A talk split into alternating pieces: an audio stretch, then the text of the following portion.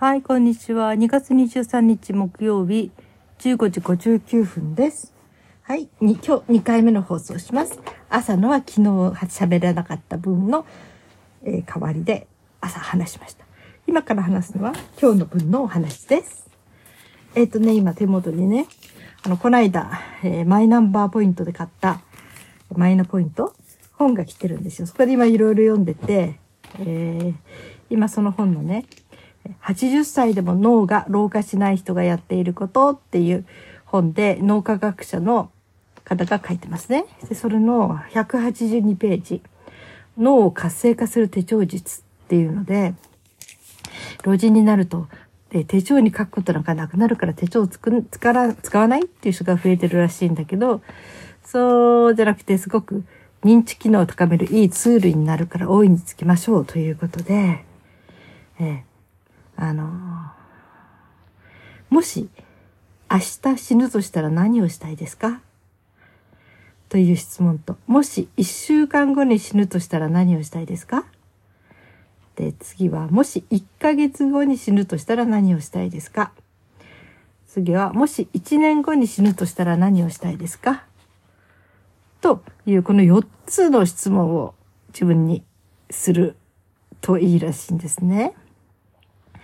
で、明日死ぬとしたら、という明日が期限だと、やれることはかなり限られます。家族で過ごしたい、一番好きな食べ物を思いっきり食べたい、お世話になった人にちゃんと挨拶に来たい、身の回りを片付けたい、などが出てきます。全体に安定を満たす行為が出てきます。で期限が伸びていくとだんだんと安定のニーズからやりたかったけれどやれなかったことをなどやり残したことへの欲求が出てきます。もし1年後に死ぬとしたらの質問への回答にはこんなものがありました。本を書きたい。世界中を旅行したい。結婚したことがないので結婚したい。残される家族のために家を建てたい。一年後に出てきたこと。これがその人が持っているやりたいことです。これを手帳に忘れないように書き込んでください。また月に1回この内容見直しって言ってもいいです。っていうことで、やりたいことが明確になるだけでも大きな成果です。これが目標になるからです。実際に実現できるかどうかよりも目標ができることの方が脳には大切なのです。以前、1年後に死ぬとしたらという質問に対し、孤児院を作りたいという回答をした人がいました。孤児院を実際に作るとなるとかなりのお金がかかります。それが難しかったとしても苦しむ子どもたちのために毎月寄付をするボランティア活動をするそういったそういった今できる行動をするだけでもいいのです。これだけで脳の前頭前野を含めたあらゆる場所が活性化します。行動は小さくても大丈夫です。さらに言えば実際に何も行動しなかったとしても目標を持つだけでも脳は動き出しているのですと。でね、今度、えー、スケジュールが埋まってなくても手帳を使うメリットっていうのは、えー、手帳術4つの法則。1、予定がなかったとしても毎朝今日したいことを書く。2、1日の終わりに今日成功したことを5つ書く。3、目標のための数値を書く。4、心がふふっと喜ぶことを予定に入れる。というふうに書いてますね。えー、で、これでね、えー、心がふふっと喜ぶことを予定に入れるって4つ目のね、これ、ちょっと読んでみますね。どんなことが書いてあるのかな今私ここのページを初めて開くんだけど、あのえー、159ページで紹介した心がふっと喜ぶ21分野を参考にやってみたいことを先の予定に書き込んでいきます。でえっ、ー、と、159ページ行くんだね。そしたら159ページ行きます。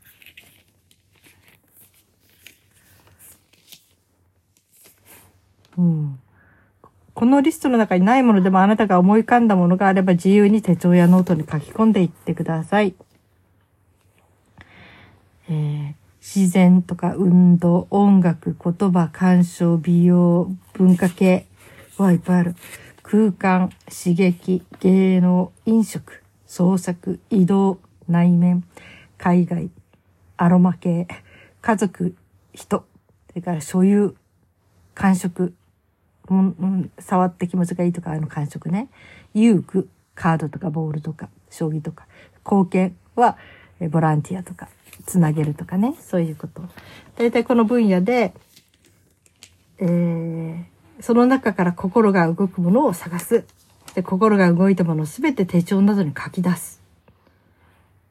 うん。で、自然系で山に心が動いた場合、山に登る、山の写真を見る、登山グッズの道手に行ってみる、など、いろいろ思い浮かぶことがあります。それらをすべて手帳などに書き出してみます。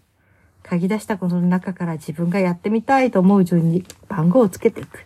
番号の若い順に行動を移していく。って書いてますね。うんこういうふうに、えー、とか選ぶんですね。いろんなところね。やりたくなる趣味の見つけ方っていうところでしたね。これはね。うんえー、私はなんか毎日忙しいので あんまりね、うん、これ以上の趣味はいらないなとは思うんだけど、全く何にもないとかやる気がなくなってくることもあるらしいですね。うん、で、さっきのですね、えー1日後、1週間、1ヶ月、1年ですね。1日後に死ぬとしたら、何をしますか？何するでしょう？明日の今の時間に死ぬとして。うわぁ、短いですね。明日の今の時間。まあ、美味しいもの食べますね。私はお寿司好きなので、一番高いお寿司を買って、家族でお寿司を食べますね。うん。それと、一晩いつもね夜徹夜したり寝ぶあの寝るのはやっぱり翌日の体に応えるのでいやでもねお酒飲んであんまり熟睡できなかったら次の日の時間がもったいないですよね。やっぱり夜は寝て次の日に一日その夕方までの時間で最高に自分らしく過ごすためにはやっぱり寝なきゃダメですね。ということはお酒飲むのやめますね。普段も飲んでないけどね。うん。じゃあ美味しい生寿司を食べて家族でねそれから明日死ぬとしたら明日死ぬとしたら何？ん連絡できなかった人たちに連絡するかなお世話になりましたとかうん。でもねそうたくさんにはかけてられないですよね。長話してたらねみんなに挨拶できないしね。うん。そうね。でも声でさよなら言うのも寂しいから手紙書くかな。はがきとか手紙、手紙もそんな長いものを書いてられないので、手紙を書いて、う、これが着く頃には、えー、私はもう天国に行ってると思いますけどって言って、ありがとうございましたっていう、そう、はがきがいいですね。うん。こう数人にね、はがきでさよならのはがきを書きますね、お礼とね。あと明日の夕方まで。まず寝るでしょ？寝れるから。いや、私ずぶといから寝れる。あ、やっと神様のとこに行ける。嬉しいとかって思って寝るかもしれないね。そして、えっ、ー、と、寝て、また明日の朝は、まあ、いつも通りの生活をしますね。明日死ぬとしてもね。寝ないと次の日動けないからね、貴重な時間がもったいないでしょ？だから、まあ、8時か9時にいつも通りに寝て、まあ、目覚めるのは3時過ぎ。うん、やっぱりちょっと身辺整理するからなんかちょちょっと部屋をきれいにするかもしれない。うん、私一人が死ぬ場合と人類全てがなくなる場合とありますよね。きっと一日しかないっていうのは私一人ですねきっとねとりあえず。まずちょちょっとだけでも部屋をきれいにして死んだ後にこう見栄えがいい。いや自分がねこういう部屋で死んだんだなと思うぐらいなそれぐらいの整え方をちょっとしたい。花買ってきて飾るかな自分のためにお花をちょっと枕元かどっかに置いてこう自分が死んだ時に絵になるような まあ顔とか別にね雰囲気的にちょっと、えー、そこに遺体があってもそれなりに絵になる感じにするかな。うん、まあ、多分部屋でベッドの中で死んだ方がいいねそうなったらね。うん、セッティングしやすいので。で綺麗な花を枕元のとこにセットしてで時間が近づくまで、えー、に、そのいろんなものを整えて、それなりにね。うん。あまり破けたものとかね、そういうの、どけて、うん、破けてないもの。やっぱり服もちゃんと着替えるかなねえうん。そうね。そして、えー、死に間際って家族にいてもらうのかな。なんかそれも、それも寂しいね。うん、なんか帰ってこう別れを目の前で言って行かないでとか泣かれるのも辛いしね。うん、でも私きっと騒ぐな。お母さんなんか明日のね、夕方のね、この時間までにしか生きてられないんだって。うん、あの、私に何かしたいことあったらしてねって、プレゼントとかなんかなかった？って言って、なんかあげたお母さんにはこれをあげたかったとか、こうしてあげたかったかってできるのは明日までの夕方だよって言って、思い残すことがないように、いっぱいいろんなこと私にするといいよとかって言うんじゃないかな、私きっと。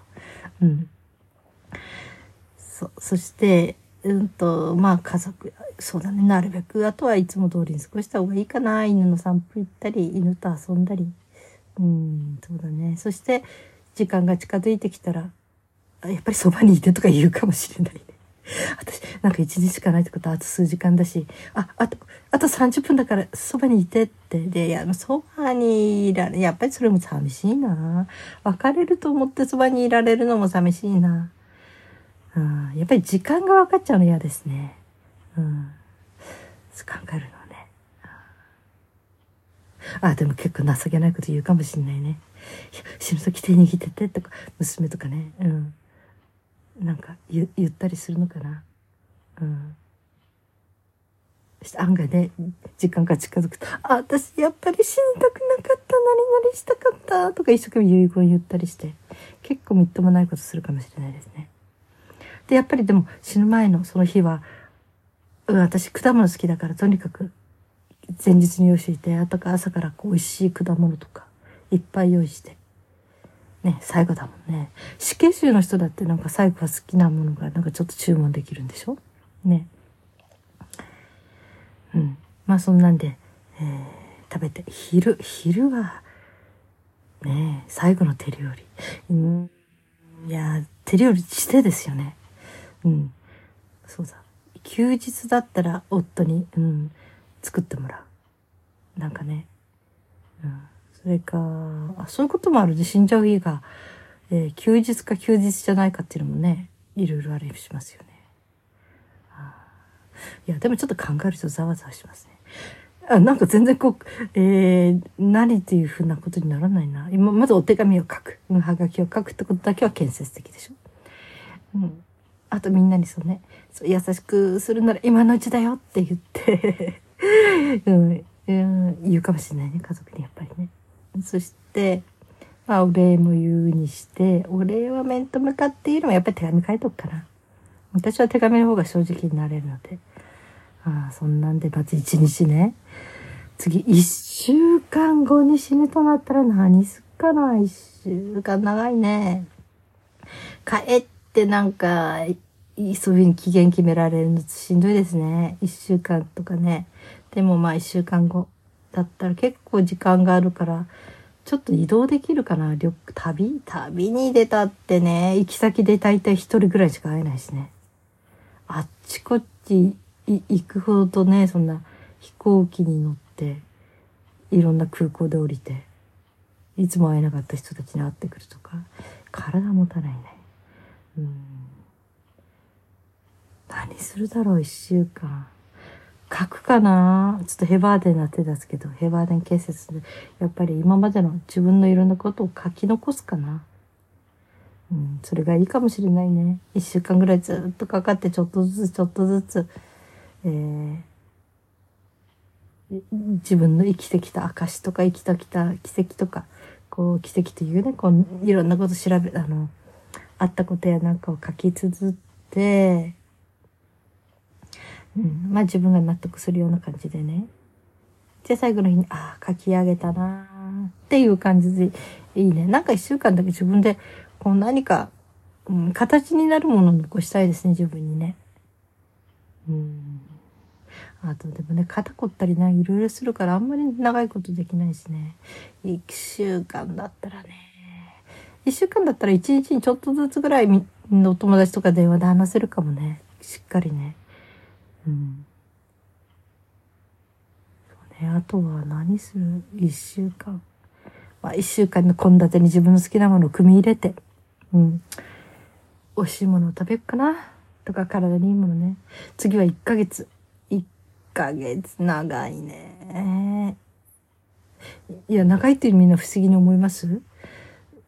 余命から見るとすごい短いんだけど死ぬって分かってその日までのこうじりじりとしたそういう期間となったらこれ長いと思いません ?1 ヶ月後に死ぬって分かっていてその時間を過ごすにはあまりにも長い。うん。どうせならスパッと今死んだ方が楽っていうのがあるしじゃなくて1時間後え1ヶ月後1週間後1ヶ月後1ヶ月後長いね何するかな？まあ、家族とも話しちゃうかな1ヶ月後に死ぬらしいからお母さんとしたいことあるとかね、それからどっかね夫ともいろいろ話してどうするとか言って。うん。みんなで旅行行こうかってあんまり遠くも行けないけどね体あれだから。うん。まあなんかなんかそうちょっとそういう何日間またいで移動っていうのはできますよね。うん。やっぱり旅行系かな。うん、次、1年、1年で何ができる ?1 年は結構ちょっとね、ちょっと長いスパンですよね。長いというか困ったなーっていうちょっと中途半端な長さじゃなくて、1年はしっかりまとまった時間。四季があるからね、春夏秋冬ね。1年だったら何する ?1 年。1年だったらちょっと海外旅行行ってきますね。フランス行ってきたいし、一度行ってこなきゃなんないって思ってるから、フランス行ってくるし、うん。ね家族と過ごすっていう、いや、いや、もう十分過ごしたでしょみたいなところがあるからね。一人であちこち行くかな。お金さえあればね。お金あるんです仮定して。そうねフランスに来た人オマーンっていうのはねアラブ系ではオマーンっていうところが一番のどかで静あの落ち着くとこらしいっていうからちょっとその辺も要するにお金があるという前提でねないけど、うん、そうじゃないとね考えがねあれしないからねオマーンでしょ？それからあと,、えーと、中国の九寨溝っていうすっごい綺麗な竹のような湖あそこ見てきたいでしょ？やっぱりスイススイスもなんか憧れの土地ですよね綺麗でね。だからブータも覗いていきたいな。ブータも覗いて。それから、うんと、あとね、まあイギリス、イギリスもちょっと寄ってきたい。まあ会えたら友達に会ってきますね。それから、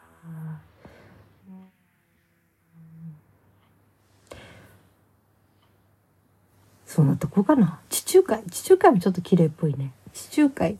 のあのブルーの海にちょっと白い建物ばっかり並んでるようなあんなとこで12泊してみたいですね。うん、1年あったら結構いろんなことできますね。そしたらじゃあ現実的にお金がないと考えて現実的にお金はないけど時間があるとなったら何しよう。1年間後に死ぬやっぱり死ぬって分かってるとやりにくいですね。やりにくいってか精神的にやっぱりちょっとしんどいとこがありますね。やっぱり死ぬ時期っていうのは知らないのが一番気が楽ですね。うん。一年後、一通りのことができるから、今まで叶えたくても叶えなかった夢。うん、やっぱりそのフランスに行ってくるっていうのは私の中であったので、うん、フランスに行ってきたいし、あとは、これだけはね、一カ国くらいならいけそうな気がするな。あとは、あとね、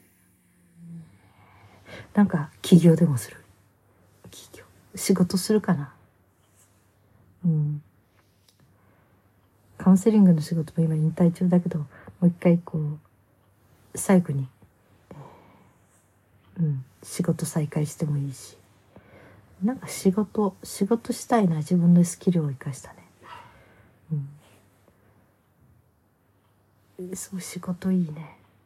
遊んでんのも退屈だしねやっぱりあれがあるのかなホロスコープっていうねその生まれた時にどこの惑星に何があったかってすっごい細かく見ていくのがあるんですよ。それでね、私は社会性っていうのにすごく入っていて、個人的な生活よりも社会的な活動を割と好む。それが生きがいだと思える。っていうタイプらしくて。うん、確かに。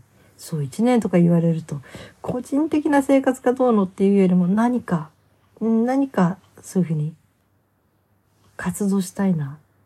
仕事したいな、活動したいな。うん、っていうところがありますね。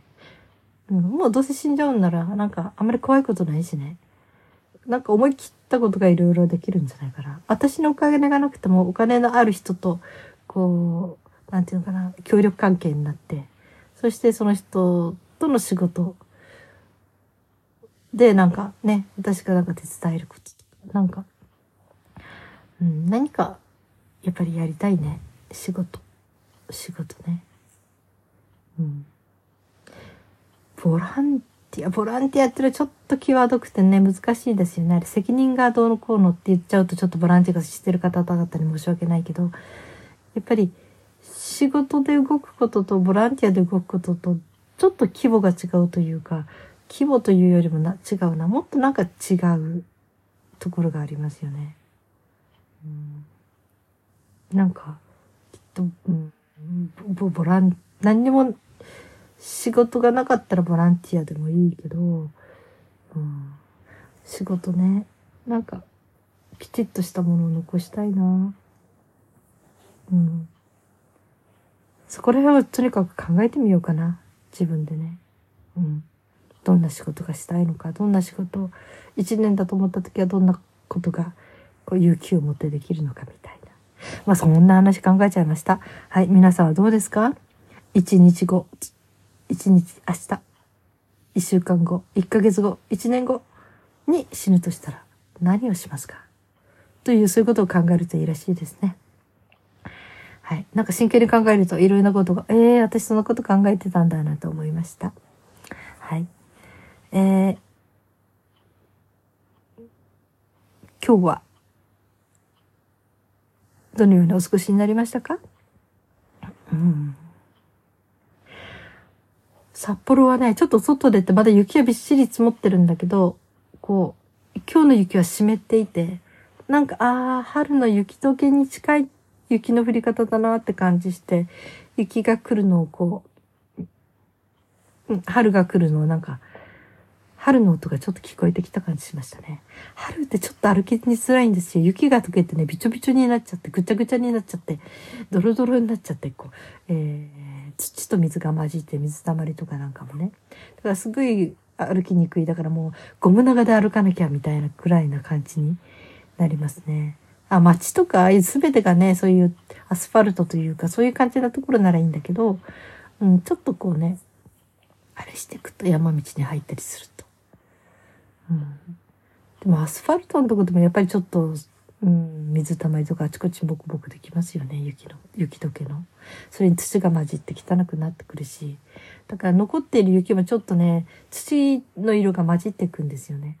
だから春の景色は綺麗じゃない、うん、雪が完璧に溶けるまではねちょっと一番に難しい時期ですね、うん、でもそれを超えないと春にならないしね。はい。えー皆さん、今日もお疲れ様でした。そして生きていてくださってありがとうございます。それではまた明日。